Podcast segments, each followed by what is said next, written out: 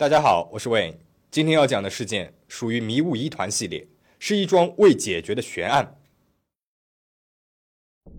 阿尔弗雷德·洛恩斯坦是二十世纪初第三富有的人，身价达到了一千两百万英镑。他通过在电力和人造丝上的投资，迅速地积累了大量的财富和影响力。他还在欧洲投资了几家公司。一九二六年，他创立了国际控股投资有限公司，也就是现在的控股公司的前身。可以说，阿尔弗雷德是控股公司概念的先驱之一。外人评价他是一个无情、大胆、狡猾的冒险家。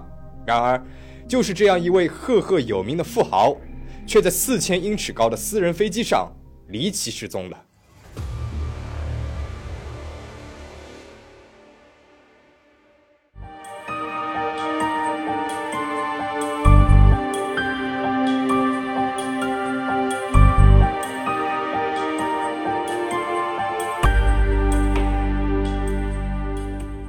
一九二八年七月四号傍晚，阿尔弗雷德来到了伦敦南郊的克罗伊登机场，他要从这里坐他刚刚买的私人飞机福克号前往布鲁塞尔。当两辆黑色豪华轿车平稳地停下时，福克号已经在候机楼外的停机坪上做好了起飞准备。机械师罗伯特·利特尔在驾驶舱内对设备进行最后的检查，而飞行员唐纳德·德鲁则站在门口迎接阿尔弗雷德的到来。这是一个适合飞行的夏夜，温暖而平静。天空当中几乎没有一丝云彩。车子停稳之后，司机率先下车，恭敬地打开了轿车的后门。阿尔弗雷德走了出来，他向飞行员唐纳德挥了挥手，然后转身大步走进了候机楼。另外四个人从第二辆豪华轿车里下来之后，直接登上了飞机。他们分别是阿尔弗雷德的贴身男仆弗雷德·巴克斯、秘书阿瑟·霍奇森、速记员艾琳·克拉克和宝拉·比达龙。大家没有等多久，阿尔弗雷德给同在伦敦的加拿大金融巨头兼商业盟友赫伯特·霍尔特爵士打了个电话。电话里面，他们约好了下周共进晚餐。然后，阿尔弗雷德就登上了飞机。此时刚过六点，阿尔弗雷德安全登机，福克号滑行在草地的跑道上。围观的人看到这位金融家透过大玻璃窗向外挥手微笑。飞机完美起飞，平稳的爬升之后，转向了东南，直飞布鲁塞尔。阿尔弗雷德有一个小型的飞机队，他在不久之前刚刚购入了福克号，并且按照自己的心意改装了它。改装后的福克号完全就是一个飞行办公室，它的前部是驾驶舱，中部是乘客舱，后部是卫生间和飞机的出入口。乘客舱和驾驶舱由一个玻璃隔断分隔，乘客舱后面有一扇没有窗户的门通向了隔间，那里是卫生间和飞机的出入口。卫生间在机舱的右后方。出入飞机的飞机舱门则在机舱的左后方。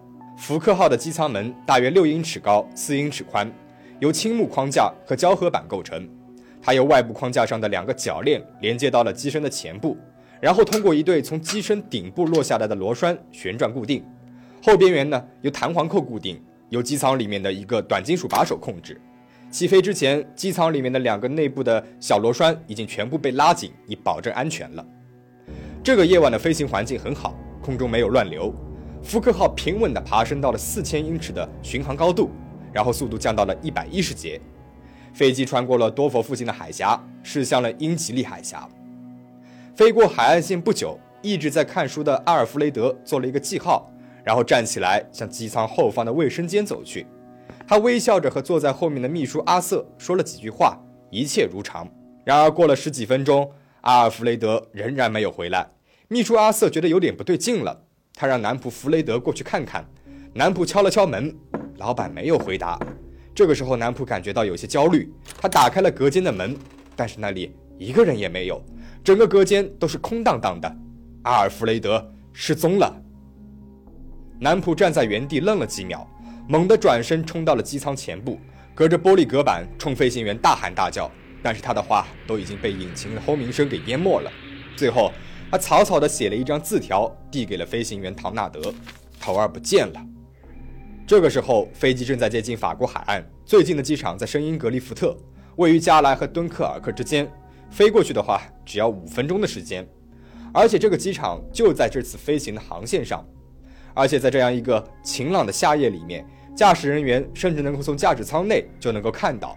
但是奇怪的是，飞行员唐纳德并没有前往这个飞机场，而是调转飞机降落到了一处海滩里。不巧的是，这不是一个无人的荒滩，这片海滩由驻扎在马尔代克堡的一个炮兵营控制着。炮兵营里面的中尉在发现民用飞机未经允许就降落在军事区后，马上派人去逮捕了飞机上的一行人。在飞机着陆大约六分钟之后，中尉的下属们来到了现场。他们来到了福克号附近，看到愁眉苦脸的站在飞机旁的六个人，士兵们马上把人带回了警卫室进行审问。据中尉后来对记者说。这几个人啊，显得非常的慌张。两个速记员泪流满面，男仆的牙齿因为恐惧而打颤，秘书的额头上沁出了汗珠。对他们的审问不是很顺利，他们似乎有什么顾虑。他们虽然向军方说明飞机的迫降呢，是因为他们的雇主在飞机上失踪了，却对他们的雇主是谁闪烁其词。经过了至少半个小时的审问，秘书阿瑟才坦白了，在飞机上失踪的那个人。是大名鼎鼎的富商阿尔弗雷德·洛文斯坦。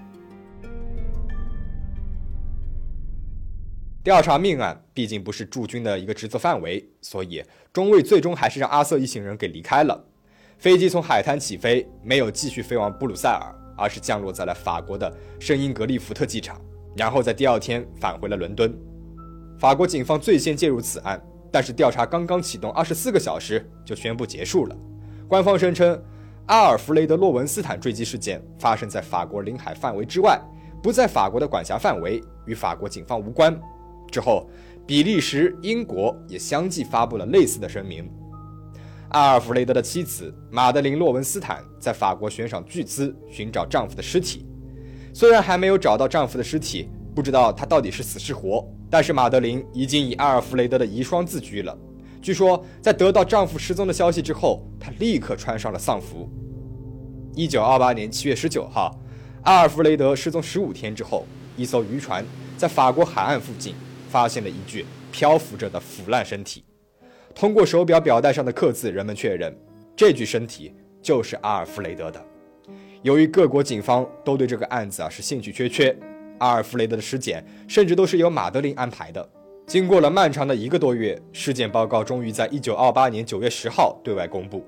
法医宣布，阿尔弗雷德的身体里面没有发现任何毒物的痕迹，他的死亡是从四千英尺的高度跌落造成的。由于官方对阿尔弗雷德之死的调查非常草率，阿尔弗雷德本人呢又是一个极具影响力的金融家，这导致了外界对福克号上究竟发生了什么展开了各种各样的猜测。猜测一：意外。事发之后，妻子马德琳的姐夫孔维尔代表了阿尔弗雷德的家族做出声明，说阿尔弗雷德是因为生病意外的从飞机上掉落到了海里面。但是，这种阿尔弗雷德误开了舱门意外坠机的说法是最不被大众接受的。首先，阿尔弗雷德生病的说法就让人心生疑惑了，因为飞机起飞之前，很多人看见阿尔弗雷德容光满面的登上了飞机，完全没有生病的迹象。其次，以福克号上的构造，很难会误开舱门。阿尔弗雷德从卫生间出来，回到客舱的门在他的右手边，出入飞机的舱门在他的正前方。两个门的外观构造、开门方式完全不同，很难被混淆的。最重要的是，即使是误开了舱门，在福克号上也不可能坠机。阿尔弗雷德失踪之后，英国空军部事故处对福克号进行了测试，在一千英尺高，也就是三百米高的高空。一名测试人员撞开了飞机舱门，舱门打开了大约六英尺，也就是一百五十毫米。但是舱门又立刻的被猛烈的气流给关上了，而且测试人员呢又被抛回了飞机。所以在飞机飞行的时候，有人意外打开门并且掉下来是不可能的。猜测二：谋杀。更多人相信阿尔弗雷德是死于谋杀，而飞行员唐纳德和机械师罗伯特则在杀人事件当中扮演了重要的角色。他们认为，阿尔弗雷德从飞机上失踪之后，飞行员唐纳德放弃了近在咫尺的圣英格利福特机场，选择降落在海滩上的做法非常可疑。唐纳德在事件发生几年之后死于胃癌，生前据说似乎是过着与他的收入不相符的奢侈生活。有人就推测了，起飞之前，福克号的舱门被换成了更加容易在空中打开的简易舱门。飞行途中，阿尔弗雷德和门都被从空中扔了下来。飞行员唐纳德选择降落在海滩，正是为了从飞机的行李舱中把原来的门拿出来给换上。那么会是谁雇佣了唐纳德和罗伯特呢？关于幕后黑手的猜测可以说是五花八门。一号嫌疑人，竞争对手亨利·德雷福斯，他是阿尔弗雷德的商业对手和前合伙人。在失踪前的几周里，阿尔弗雷德的金融帝国面临着严峻的挑战。一篇匿名文章在全球金融界传阅。指控阿尔弗雷德犯下了众多的金融罪行，阿尔弗雷德的名誉受损，财务状况也遭受到了灾难性的影响。就在失踪之前，阿尔弗雷德查明了这篇文章的作者就是他的老对手亨利·德雷福斯。阿尔弗雷德计划就亨利的诽谤提起诉讼，并且认为自己有充分的理由赢得胜利。那么，会是因为亨利因为积怨或者是不想面对诉讼而派人杀害了他吗？二号嫌疑人合伙人。艾伯特·帕姆和弗雷德里克·沙瓦西，这两个人是阿尔弗雷德在国际控股公司的合伙人。阿尔弗雷德的公司因为他个人名誉呢，是遭受到了严重的危机，他的合伙人也受到了极大的影响。如果不能够尽快的解决这个问题，他们的事业很有可能与阿尔弗雷德一样一起倾覆。那么，解决掉阿尔弗雷德，很有可能会是他们想到解决问题的一个办法。三号嫌疑人。妻子马德琳·洛文斯坦，阿尔弗雷德和妻子马德琳是在1908年结婚的。马德琳来自比利时显赫的洛文斯坦家族。马德琳美丽优雅，同时也十分世故。俩人的婚姻与其说是爱情的结合，还不如说是生意场上的交易。马德琳的家族可以给阿尔弗雷德的事业加不少的分，而阿尔弗雷德呢，可以满足马德琳奢侈的物质需求。据说夫妻俩的关系十分冷淡，美貌的马德琳更像是阿尔弗雷德成功人生的一个装饰品。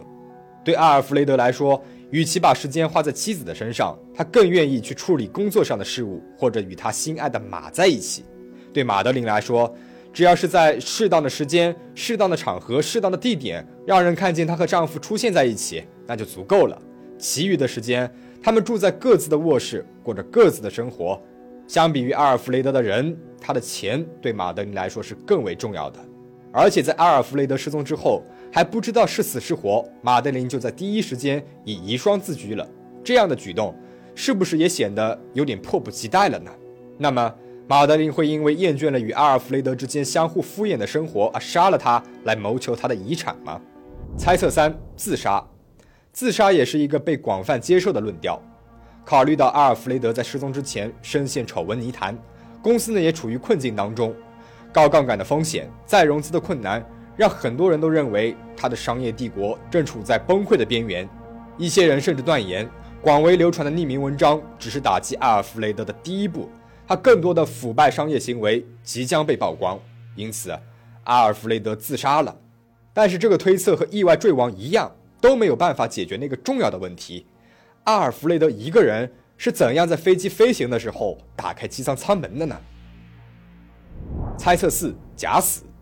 有一个更为离奇的推测是，阿尔弗雷德根本就没有死，他亲手伪造了自己的死亡，离开了金融界。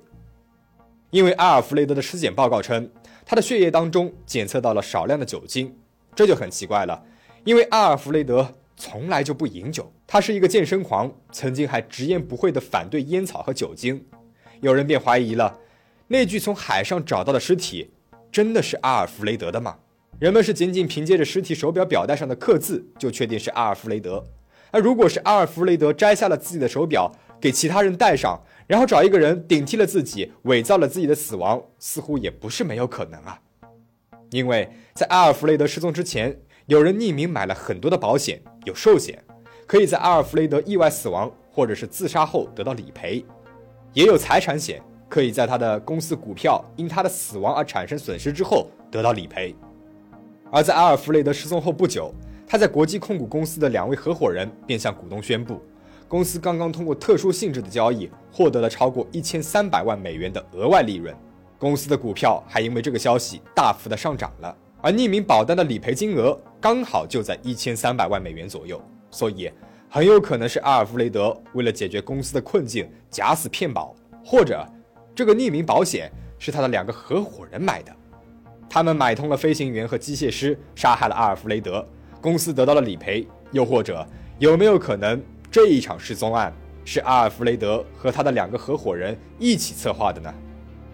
这起富豪在四千英尺高空当中失踪的事件充满了疑团，但是真相究竟如何？我想，或许就留在那架福克号的私人飞机上了。